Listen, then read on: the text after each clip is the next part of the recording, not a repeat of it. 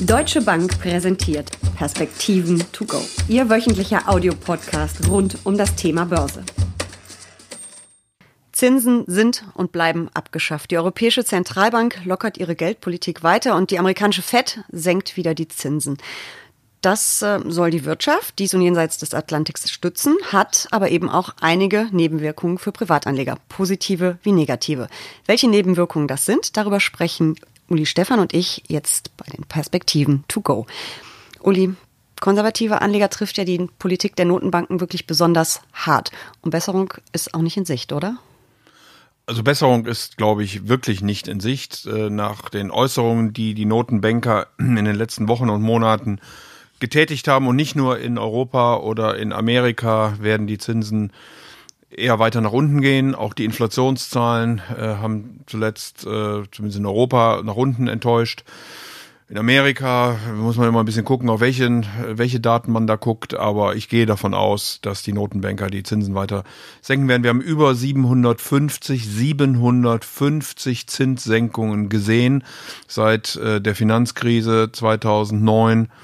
Ähm, und ich glaube, dass dieser Trend noch nicht vorbei ist. Also es gibt de facto weltweit keine Zinsen mehr. Außer jetzt in sehr spekulativen Anlageklassen oder Ländern. Das beklagen im Moment tatsächlich die Amerikaner, dass das so ist, weil in Amerika auf Staatsanleihen ja immer noch ein bisschen Zins wenigstens drauf ist. Dass dieser Zins eben deswegen diese Diskussion um eine inverse Zinsstrukturkurve, also ob das lange Ende, der, der, der Zins der Zehnjährige, der Fünfjährige unterhalb des Zinses äh, von einem Tag oder einer Woche liegt. Normalerweise ist es andersrum. Genau. Äh, das wird eben auch zum Teil damit begründet, dass Amerika eben hier noch ein bisschen positive Zinsen hat und deswegen sehr viel Geld dorthin fließt, aber man hat da das Dollarrisiko, völlig klar. Wenn ich jetzt als Privatanleger, als konservativer Privatanleger Geld auf dem Sparbuch, Tagesgeld, Festgeldkonto horte, was die Deutschen ja tun, dann habe ich natürlich wirklich das Nachsehen, wenn mir nämlich die Inflationsrate, so niedrig wie sie auch ist, abziehen auch noch von dem bisschen, was ich vielleicht an Zinsen kriege. Und das ist ja wirklich nur noch ein bisschen. Das sind ja häufig nur 0,01 Prozent, damit nicht Null draufsteht sozusagen. Und die Inflation hat nach unten und über, ja. äh, überrascht, wie gesagt, aber wir reden immer noch über ein Prozent ja, genau. äh, immerhin. Dann habe ich einen Realzins, einen negativen von eben auch etwas über ein Prozent. Das heißt, ich verliere am langen Ende ja Geld. Ähm, trotzdem findet nicht wirklich ein Umdenken in der Gesellschaft. Ähm, Spannend, oder? Ja, also ich hätte jetzt gedacht, das müsste doch die deutsche Aktienkultur mal ein bisschen auf die, auf die Sprünge helfen, dass mehr Anleger in Aktien gehen. Und das ist aber eigentlich immer noch relativ wenig. Gut, es ist ein halbes Million mehr Aktionäre hatten wir im letzten Jahr als im vorletzten Jahr. Aber angesichts dieser Zinsentwicklung ist das ja immer noch super wenig.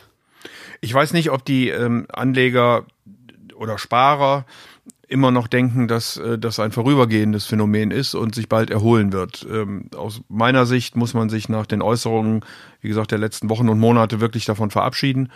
Ähm, es wird keine Zinsen geben.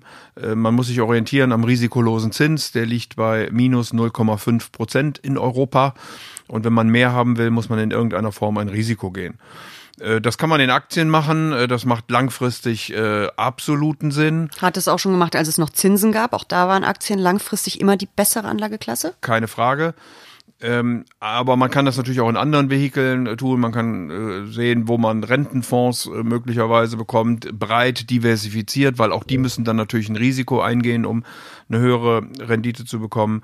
Äh, man kann sich mit offenen Immobilienfonds äh, beschäftigen. Also in jedem Falle sollte man über ein diversifiziertes Portfolio dann, glaube ich, sprechen aus Rentenfonds, äh, Immobilien, ähm, Aktien, möglicherweise im einen oder anderen Rohstoff. Mhm. Aber dieses Augen zu und durch, was scheinbar immer noch viele Deutsche machen, ist definitiv kein Weg, der zum Erfolg führt.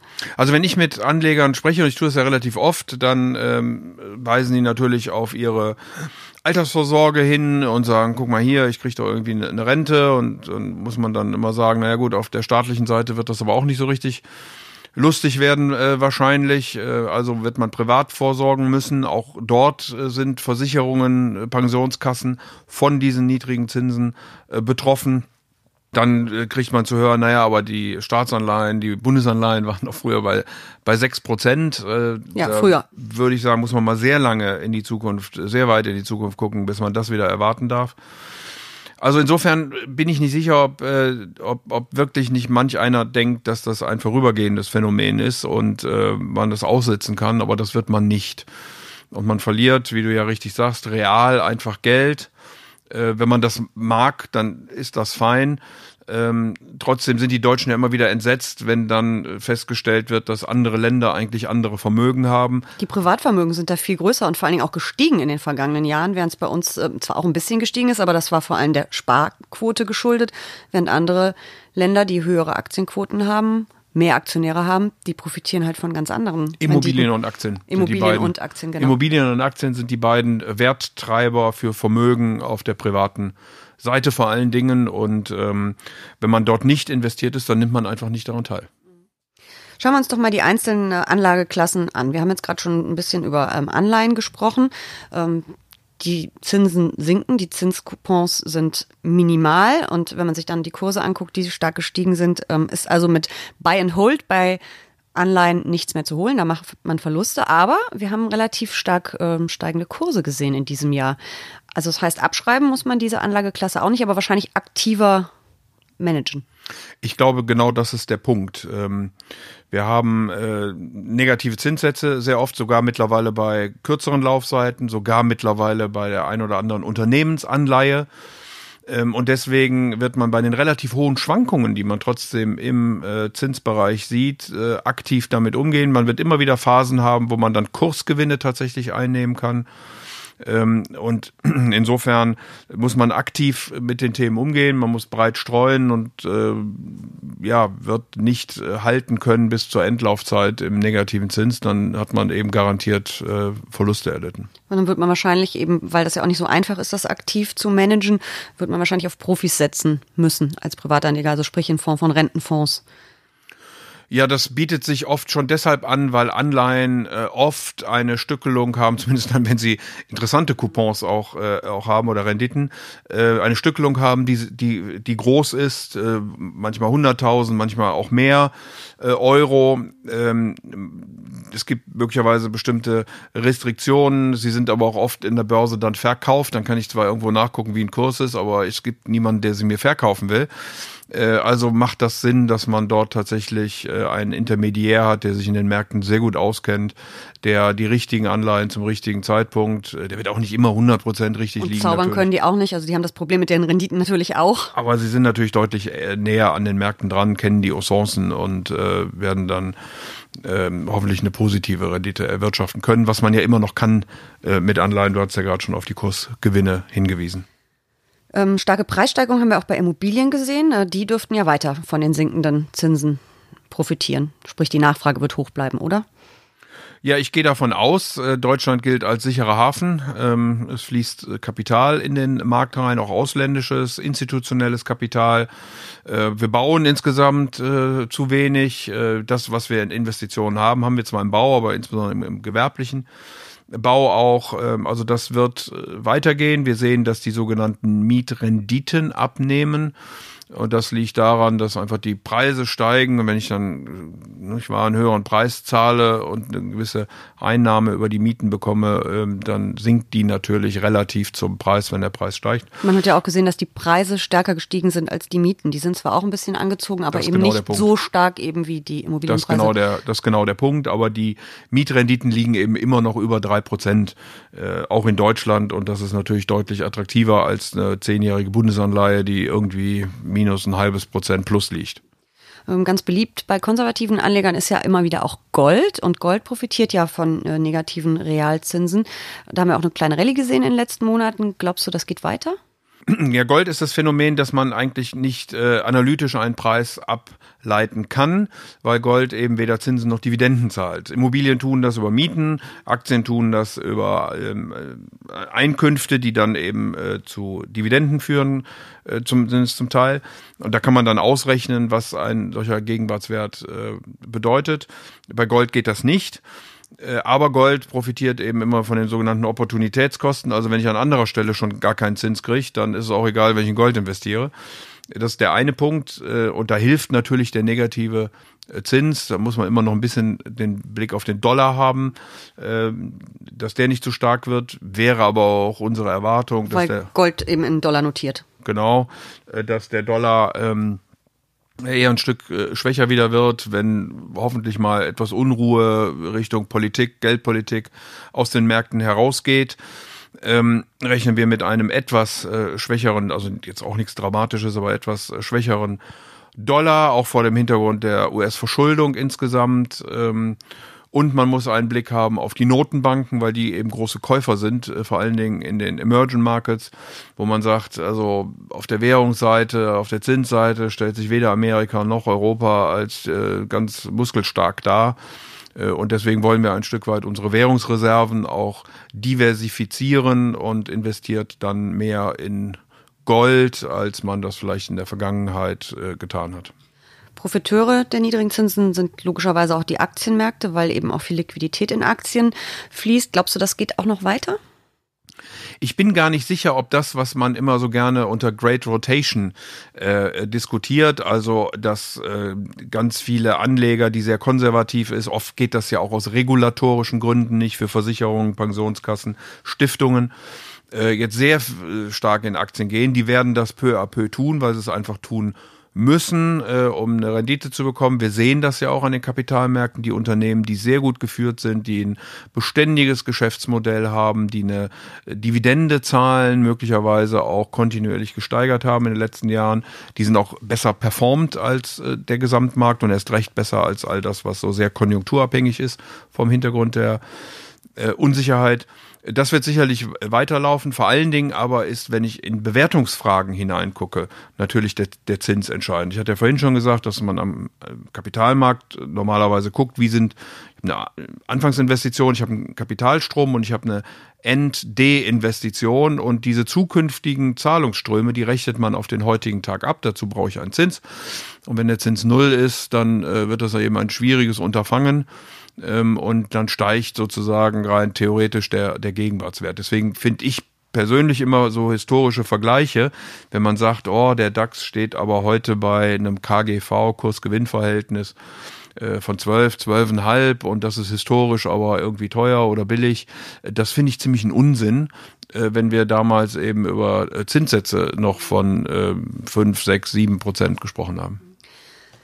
Aktien sind wir uns, glaube ich, einig, gehören schon in jedes Portfolio, auf, vor allen Dingen aus ja, Renditegesichtspunkten und langfristig vor allem. Ähm, wir haben es vorhin schon mal angesprochen, die Deutschen sind nicht wirklich ein Volk von Aktionären, im Gegenteil. Was könnten ihr als Banken, als Banker tun, um da mal ein bisschen Überzeugungsarbeit zu leisten? Uli Stefan macht große Augen. Na, weil das natürlich kein neues Thema ist. Also wir sprechen ja schon über die Aktienkultur ein bisschen länger in diesem Land. Ähm, und es hat auch schon nicht nur von den Banken, sondern auch von anderen ähm, Diskussionen in die Richtung gegeben. Ich glaube, dass wir, ähm, also ich glaube wirklich, dass helfen würde, mal eine breitere gesellschaftliche Diskussion zum Thema. Wenn sich verschiedene Politiker, äh, auch Kirchen hinstellen und Aktien als böse und Spekulation und etc. hinstellen, dann dürfen wir uns nicht wundern. Ähm, ich glaube, wir müssen schlichtweg sagen, dass wir hervorragende deutsche Unternehmen haben, die tolle Produkte äh, darstellen. Und ja, es gibt immer mal den einen oder anderen, wo es dann mal ähm, äh, vielleicht nicht, nicht so läuft. Ähm, es gibt auch Anleihen, die ausfallen, also so ist es ja nicht. Ne? Aber im Großen und Ganzen, äh, ich meine, warum sind wir denn einer der größten Exporteure der Welt? Weil unsere Produkte eben gefragt sind, nicht nur im Inland, sondern auch im Ausland und dass man mit einer Aktie eine Beteiligung an diesen fantastischen Unternehmen erwirbt. Ähm, und man muss auch nicht nur nach Deutschland gucken, sondern es gibt auch sehr gute äh, Unternehmen an anderer Stelle. Und ich glaube, so wird ein Schuh draus, dass ich, dass ich mir überlege, äh, wie wird denn wirklich Wohlstand geschaffen? Und das funktioniert nun mal über Unternehmen, die erfolgreich am Markt sind. Man ist ja als Aktionär im, im Grunde auch ein Stück weit dann Unternehmer, weil einem ja eben was davon Absolut. gehört und man wird Unternehmer und so sollte man dann auch denken. Also nicht in Tagen, Wochen, Quartalen, sondern langfristig, weil ein Unternehmer würde ja auch keine neue Maschine in seine Fabrik stellen und erwarten, dass, in drei, dass er in drei Monaten die Hammerrendite einfährt, richtig? Der denkt ja auch langfristiger. Das ist vielleicht auch so ein bisschen dieses falsche Denken, was viele haben.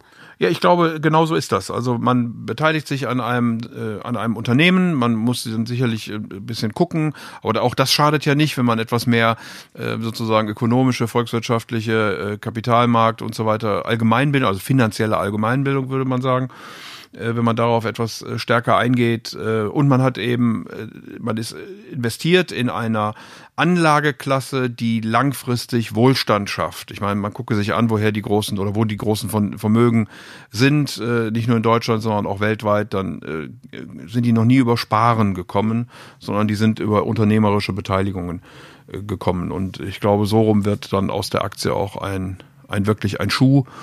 Ähm, und dazu brauchen wir, glaube ich, eher einen gesellschaftlichen äh, einen Dialog und Konsens, äh, wie man mit dem Thema umgehen will, auch langfristig vor dem demografischen Hintergrund, äh, vor der Fragestellung, dass viele Unternehmen in Deutschland eben äh, nicht den Deutschen gehören und das meine ich jetzt gar nicht nationalistisch oder irgendwas, sondern da meine ich einfach nur, warum äh, eigentlich die Deutschen sich nicht wirklich an ihren guten Unternehmen auch äh, auch beteiligen oder auch im Ausland beteiligen. Ähm, ja, ich könnte jetzt noch volkswirtschaftlich argumentieren und sagen, dass die Leistungsbilanzüberschüsse, die wir haben, also Deutschland verbraucht ja viel weniger, als es produziert und äh, wir exportieren dann die Güter ins Ausland und um diese dort kaufbar zu machen, müssen wir zuerst mal Geld ins Ausland verleihen, damit sie uns die Güter kaufen. Also müssten theoretisch aus den letzten Jahren und Jahrzehnten die aufgelaufenen äh, Überschüsse dort ja unser Vermögen im Ausland sein, ist es aber nicht, weil wir das eben oft in Form von Sparguthaben äh, etc. ins Ausland transferieren und dort dann keine äh, oder nur eine sehr geringe Rendite damit verbunden ist. Das machen andere Länder schon deutlich intelligenter, Die als Deutschland das macht. Auch deutlich höhere Aktionärsquoten ja in anderen Ländern. Viel, es ist ja wirklich auch staatlich politisch gewünscht. Also in den USA wird es gefördert, in anderen Ländern über Staatsfonds und so weiter. Also das ist ja wirklich fast schon ein deutsches Phänomen, diese totale Abneigung gegen die Aktie und den Kapitalmarkt. Ja, das ist sicherlich in Deutschland auch historisch bedingt. Äh, wir sind sehr konservativ, wir haben verschiedene Währungsreformen durchgemacht, äh, wir haben auch verschiedene Kriege sicherlich durchlitten, wenngleich man sagen muss, äh, sehr viele deutsche Unternehmen haben auch eine Historie, die 100 Jahre alt ist, also haben auch Krisen überstanden, braucht man dann einen längeren Atem. Ähm, aber wie gesagt, man ist in der unternehmerischen Beteiligung äh, dann in, investiert und äh, auf lange Sicht, das kann man dann immer nur historisch sagen, ähm, aber gibt's ja gute zehn Jahre und man ist mit Aktien dann auch äh, im positiven Bereich. Also aus meiner Sicht, wenn man ein bisschen längeren Atem hat, wenn man das Ganze äh, eher strukturell, strategisch angeht, äh, wenn man sich äh, beteiligen möchte, dann sollte man das auch über Aktien tun und auch in Deutschland über Aktien tun.